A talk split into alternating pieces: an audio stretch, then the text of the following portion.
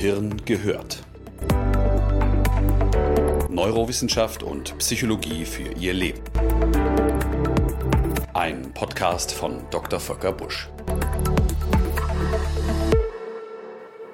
Hand aufs Hirn. Woran denken Sie eigentlich bei einem Psychiater? An einen älteren Mann mit Rauschebart und vielleicht einer Pfeife, der Sie mit durchdringendem Blick mustert? Oder vielleicht an einen psychopathischen Killer, der wie Hannibal Lecter seine Patienten einfach auffuttert? Welches Bild Sie auch immer von meiner etwas seltsamen Berufsgruppe auch zeichnen, Sie zeichnen eines. Denn in unserem Kopf konstruieren wir alle, und zwar ständig, Schlussfolgerungen über die Merkmale von Menschen oder ganzer Gruppen.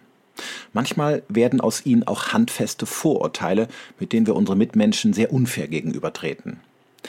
Warum unser Gehirn zu solchen voreiligen Schlussfolgerungen neigt, dabei immer wieder auf Fehler hereinfällt und wie wir es schaffen können, aus ihnen keine Ungerechtigkeiten werden zu lassen, das möchte ich Ihnen im Folgenden einmal zeigen.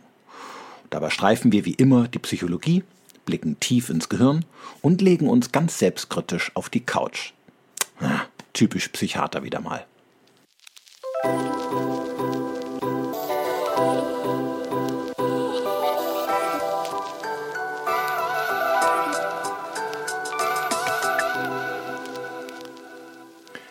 Wir konstruieren ständig Vorstellungen über unsere Mitmenschen, auch wenn diese der Wirklichkeit nur selten gerecht werden. Asiaten sind schlau, Amerikaner sind mutig, Deutsche sind pünktlich und etwas langweilig. Mädchen können kein Physik und als Frauen keine Autos einparken und Jungs können nicht stillsitzen und als Männer einfach nicht zuhören. Ich könnte übrigens ewig so weitermachen, denn jeder hat sie und jeder nutzt sie. Stereotype. Sie erfüllen sogar einen so wichtigen Sinn und Zweck, dass die menschliche Wahrnehmung und Informationsverarbeitung ohne sie gar nicht möglich wäre. Denn sie erlauben uns etwas, was zum wichtigsten Alltagsgeschäft des Gehirns gehört, die Komplexitätsreduktion. Ein Menschen oder eine Situation einzuschätzen, ist nämlich eine extrem anspruchsvolle Angelegenheit. Eine Vielzahl an Informationen droht uns schnell zu überfluten. Durch Stereotype und schnelle Vorannahmen kann unser Gehirn diese Unmenge an Informationen, die mit der Person, dem Objekt oder der Situation verknüpft sind, zusammenfassen und einordnen. Sie helfen also dabei, rasch Übersicht zu bekommen in einer komplizierten Welt, nützliche Verallgemeinerungen vorzunehmen und hilfreiche Vorhersagen zu treffen. Vorurteile erfüllen also eine ganz wichtige Funktion, auch wenn sie dabei die Wahrheit etwas verzerren. Ein bekanntes Stereotyp ist beispielsweise die Nickelbrille. Sie gilt in unserer abendländischen Kultur als Inbegriff der Intellektualität. Vielleicht erinnern Sie sich an alte Filme von Professoren, die gerne mit solchen Nickelbrillen oder Monokeln dargestellt wurden. Oder kleine, schlaue Kinder, die ebenfalls gerne so dargestellt werden. Solche Bilder sind in unseren Köpfen fest verankert. Eine Befragung vor mehreren Jahren konnte nun zeigen, dass Lehrer bei Grundschulkindern mit Nickelbrillen dazu tendieren, ihnen etwas bessere Noten zu geben. Das tun sie natürlich nicht bewusst und ich möchte hier die Lehrer in Schutz nehmen. Aber wenn man nicht aufpasst, nutzt unser Gehirn eben solche Abkürzungen, um es sich einfach zu machen. Apropos Brille. Aus erkenntnistheoretischer Sicht könnte man ja jetzt die Frage stellen, wollen wir denn die Welt nicht so sehen, wie sie wirklich ist, statt sie mit Stereotypen zu verzerren? Tatsächlich lautet die Antwort nein, wollen wir nicht. Denn wir müssen uns klar machen, dass es evolutionär nie ein besonders lohnender Vorteil war, die Welt zu erkennen, wenn das ein einzelner Mensch überhaupt vermag. Die Philosophen verschiedenster Denkschulen streiten sich hierüber bereits seit Jahrhunderten. Stattdessen war es viel wichtiger, eine Sache möglichst ruckzuck einzuschätzen und eine halbwegs wahrscheinliche Prognose über die Zukunft anzustellen. Das sicherte unser Überleben. Im Gehirn galt seit der Zeit in der Savanne die Devise lieber schnell als genau. Hauptsache, wir können uns ein Urteil bilden. Das Ungefähre reicht.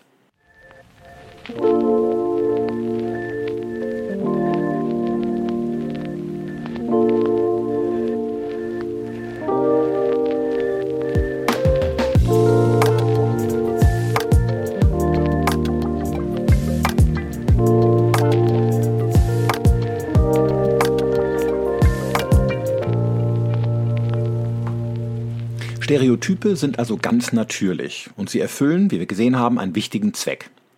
Solche Vorannahmen können jedoch auch einen sehr negativen Beigeschmack bekommen, nämlich dann, wenn man einer Person oder einer Gruppe niedere Instinkte oder schlechte Charaktereigenschaften unterstellt und sie entsprechend feindselig behandelt. Dann werden aus Stereotypen handfeste Vorurteile. Der Unterschied zwischen beiden ist also die negative emotionale Bewertung. Oder, mathematisch ausgedrückt, Vorurteile sind gleich Stereotype plus Abwertung. Ich fasse mich hier übrigens an meine eigene Nase. Es ist wenig sympathisch für meine ärztliche Berufsgruppe, dass wir einer Untersuchung zufolge selbst gemeinhin Personen mit Adipositas, also starkem Übergewicht, für unhygienischer halten als ihre normgewichtigen Mitmenschen. Das ist sachlich so natürlich nicht korrekt, aber ein Vorurteil, das sich hartnäckig auch in den Köpfen der Ärzte hält. Das Problem ist nicht einmal, dass wir zu Stereotypen oder im schlimmsten Fall auch ab und an zu Vorurteilen neigen. Das Problem ist vielmehr, dass wir sie mit sehr viel Engagement verteidigen und aufrechterhalten. Unser Gehirn sucht nämlich ständig nach Bestätigung für die eigenen Vorannahmen, anstatt sie zu hinterfragen oder bei Bedarf zu widerlegen. Dieser Umstand nennt sich auch positiver Hypothesentest. Argumente, die ins Weltbild passen, stärken die Vorannahmen. Und Argumente, die diesbezüglich störend sind, werden aussortiert oder geflissentlich übersehen. Haben wir erst einmal einen Eindruck von einer Sache gewonnen, gebärdet sich unser Gehirn also eher wie ein Anwalt, der die eigenen Ansichten auf Biegen und Brechen verteidigt, statt wie ein neutraler Richter, der sorgsam zwischen Pro und Contra abwägt und erst dann entscheidet. Kernspintomographische Studien zeigen, dass unser Gehirn bei der Bestätigung der eigenen Vorannahmen, selbst mit den hanebüchendsten Argumenten, sogar Belohnungshormone ausschüttet. Es suhlt sich also in Selbstbestätigung. Dagegen versetzen Ungereimtheiten und Widersprüchlichkeiten unser Gehirn eher in Stress und Unruhe. Oder in einem Satz, Selbstverifizierung macht glücklicher als Selbstprovokation.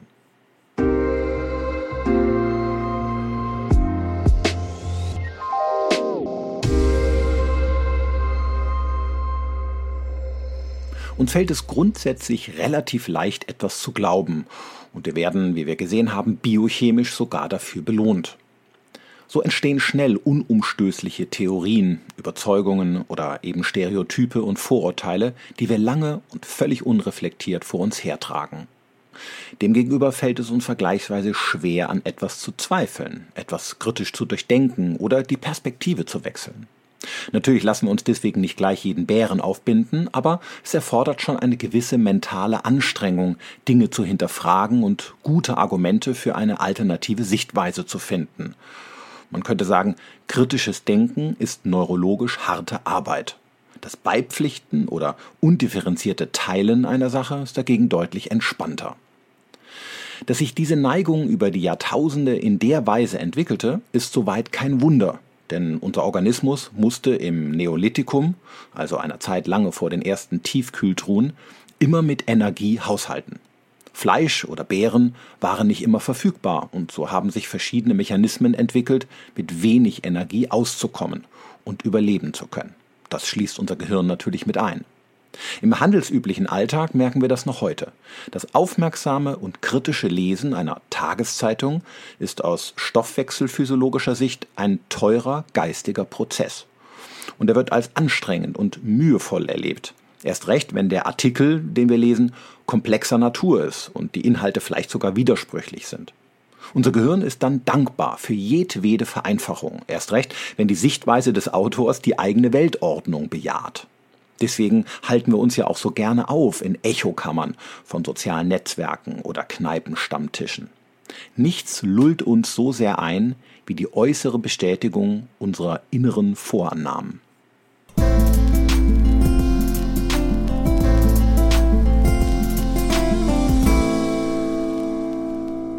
Mehrere psychologische Untersuchungen in der Vergangenheit haben eindrucksvoll zeigen können, dass die Anfälligkeit für Stereotype und Vorurteile steigt, sobald wir emotional belastet oder gestresst sind. In solchen Situationen sinkt die Fähigkeit, kritisch zu denken, noch stärker ab. Unsere Vorannahmen über die Welt oder unsere Mitmenschen werden im Stress und bei Erschöpfung immer unkritischer. Das erklärt, warum Menschen in einer psychischen oder sozialen Notlage auch gern einfache Botschaften zu glauben bereit sind. Denn ein Vorurteil, was sich vermeintlich bestätigt, beruhigt das Nervenkostüm. Auch in der Corona-Krise war es für viele Menschen entlastend, einfach mal ganz schnell dem armen Bill Gates eine Nano-Mikrochip-Impfverschwörung anzudichten, statt sich mit unbequemen Erklärungsansätzen für die Verbreitung des Virus auseinanderzusetzen. Nämlich beispielsweise die stete Ausbreitung des Menschen in bislang unberührte Fauna und Flora und eine Globalisierung, die die Verbreitung des Virus erleichterte. Menschen finden einfach gerne Schuldige und beschäftigen sich weniger gerne mit wirklichen Ursachen. Denn nichts ist entlastender und bequemer als ein einfacher Fingerzeig. Dabei war die eigentliche Untat von Bill Gates doch das Betriebssystem Windows 98. Der arme Mann kann den Rest seines Lebens gar nicht mehr genug spenden, um das wieder gut zu machen.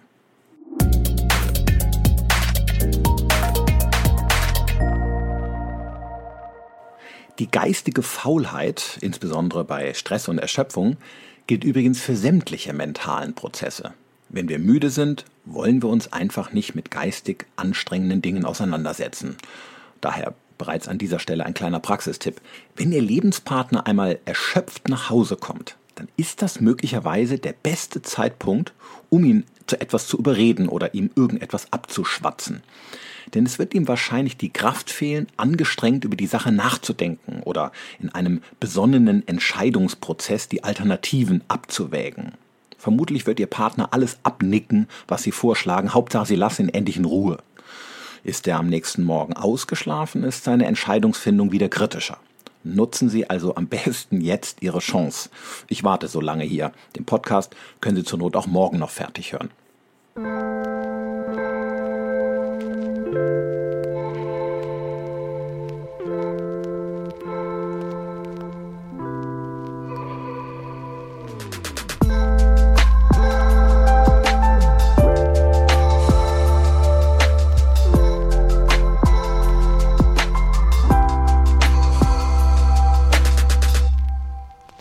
Die schnelle Voreingenommenheit und Faulheit beim Denken beeinflusst aber nicht nur unsere Urteile, sondern leider auch unser Verhalten. Eine Studie einer Arbeitsgruppe aus Colorado zeigte vor einigen Jahren, dass amerikanische Polizisten bei Mitbürgern afroamerikanischer Herkunft schneller ihre Waffe ziehen. Die unbewusste Aktivierung des Vorurteils dunkle Hautfarbe führte also zu impulsivem und ängstlicheren Verhalten. In den letzten Monaten sind wir leider häufig traurige Zeugen einer solchen vorurteilsbehafteten Ungleichbehandlung von Menschen mit einer anderen Hautfarbe geworden. Das Schlimme ist also, dass aus Vorurteilen konkretes Handeln wird, das viele Menschen zu Unrecht verunglimpft und die häufigste Ursache für feindseliges und aggressives Verhalten wird. Aber die gute Nachricht ist, wir müssen uns nicht von unseren Vorurteilen leiten lassen. Wir haben die Fähigkeit, unsere Annahmen zu überprüfen, sie zu korrigieren und besonnen zu handeln. Ich habe Ihnen einmal im Folgenden drei Dinge mitgebracht, die Sie beherzigen sollten. Ich übrigens genauso. Sie alle lassen sich im Alltag prima anwenden und sind darüber hinaus wissenschaftlich gut belegt. Warten Sie, ich ziehe kurz noch meine Nickelbrille an, dann rede ich nicht so ein dummes Zeug. Habe ich zumindest irgendwo mal gehört.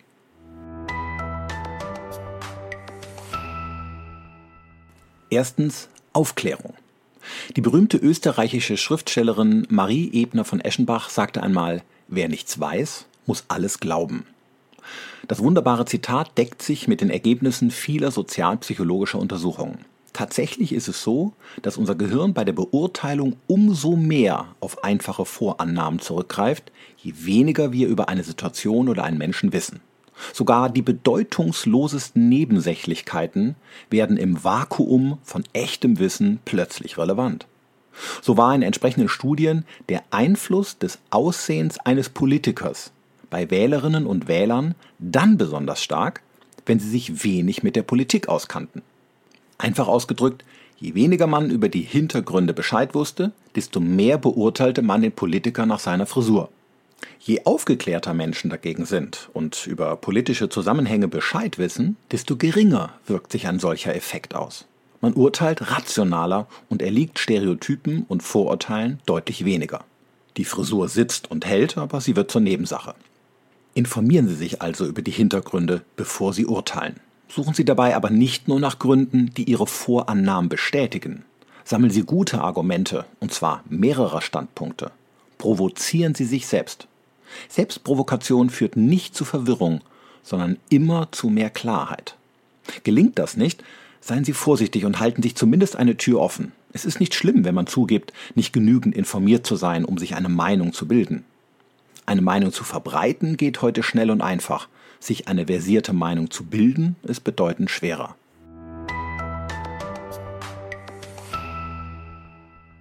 Zweitens, kennenlernen. Das beste Mittel, um Ressentiments gegenüber einzelnen Menschen, Gruppen oder auch ethnischen Volkszugehörigkeiten abzubauen, ist deren Kennenlernen. Vorurteile breiten sich nämlich immer im Vakuum des Unbekannten aus. Wenn wir unsere Mitmenschen, ihre Gedanken, Sitten und Gebräuche besser kennen, gewinnen wir Perspektiven, die zu einem besseren Verstehen und Verständnis führen. Gehen Sie also auf fremde Menschen zu. Dafür gibt es immer genug Gelegenheiten, sei es in einer Straßenbahn, in einer Warteschlange, im Supermarkt oder auf dem Schulfest der Kinder am gemeinsamen Tisch. Seien Sie offen und aufgeschlossen. Fragen Sie nach, wenn Sie etwas irritiert oder wenn Sie etwas nicht verstehen. Nicht immer wird man der gleichen Meinung sein, darum geht es auch nicht. Versuchen Sie dennoch die Sichtweise des anderen nachzuempfinden.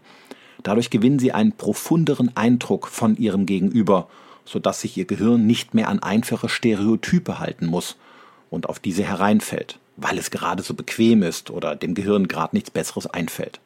Das Kennenlernen eines Menschen ist die effektivste Strategie im Abbau von Vorurteilen. Dazu passt eine schöne Anekdote des ehemaligen amerikanischen Präsidenten Abraham Lincoln, der einmal über einen Mann Folgendes gesagt haben soll Ich mag diesen Menschen nicht, ich muss ihn wohl erst besser kennenlernen.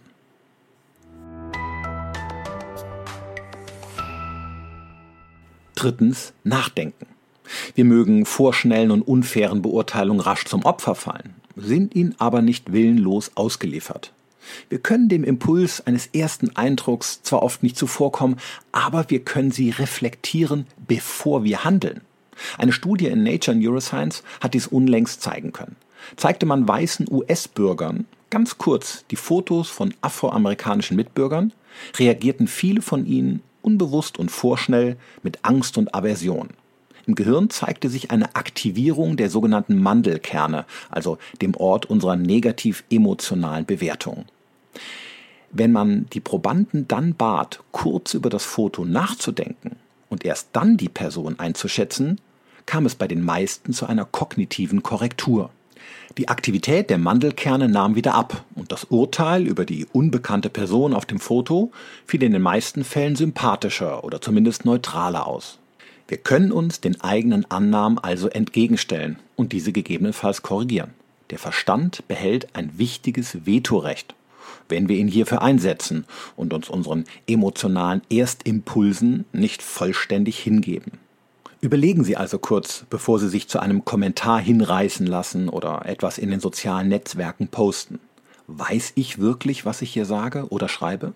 Oder entspricht das nur einem Impuls, den mir mein Gehirn als voreilige Wahrheit vorgaukelt? Welche Belege sprechen denn für meinen Eindruck? Gäbe es vielleicht eine andere Sichtweise, die der Situation viel gerechter wird? Es liegt also an uns, ob wir uns wie ein Anwalt in den eigenen Vorannahmen festbeißen und sie verteidigen wollen, oder ob wir unvoreingenommen, neutral und wohlwollend auf unsere Mitmenschen zugehen möchten.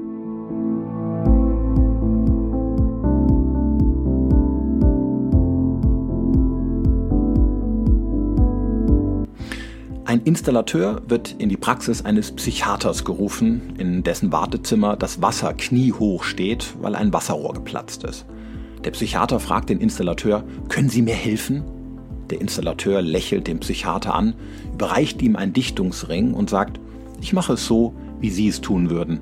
Denken Sie über den Einsatz des Rings nach und rufen Sie mich in einer Woche an, wenn es nicht besser ist.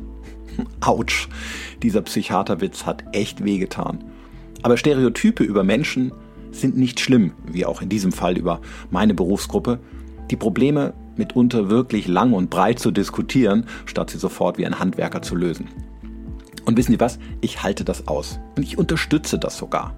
Denn wie wir gesehen haben, bedeuten Stereotype eine Vereinfachung, die es unserem Gehirn erlaubt, in der Reiz- und Informationsflut überhaupt Wahrnehmungsinhalte organisieren zu können. Falls Sie also mit Freunden und Bekannten gemeinsam am Tisch sitzen und Witze über Psychiater oder Installateure reißen, tun Sie sich keinen Zwang an.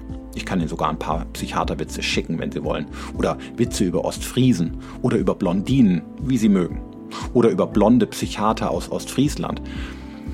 Nehmen wir uns am besten alle nicht immer so ernst und lachen auch mal über uns selbst über unsere Herkunft, unser Geschlecht und vielleicht sogar über unsere Hautfarbe, ohne gleich Angst zu haben, auf einer Cancel-Culture-Liste zu stehen.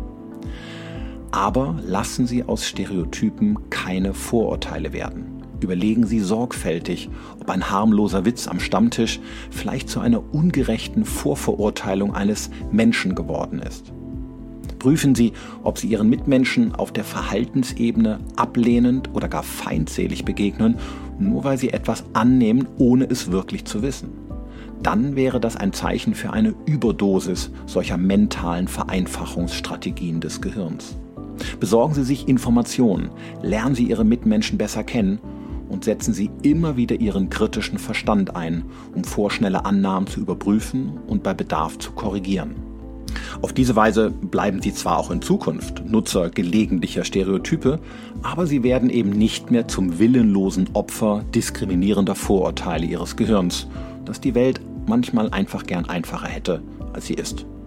Und machen wir uns hier alle nichts vor. Kritisches Denken und Urteilen bleibt anstrengend und aus der Sicht von Zucker und Sauerstoff auch teurer, erlaubt uns aber dafür als sozial verantwortungsbewusste Wesen unsere Mitmenschen fair und unvoreingenommen zu behandeln. Ich weiß nicht, wie Sie es sehen, aber in einer Welt, in der wir in Zukunft wahrscheinlich alle näher zusammenrücken müssen, um gemeinsam in Frieden und Wohlstand leben zu können, halte ich das für eine Investition, die sich für uns alle lohnen könnte.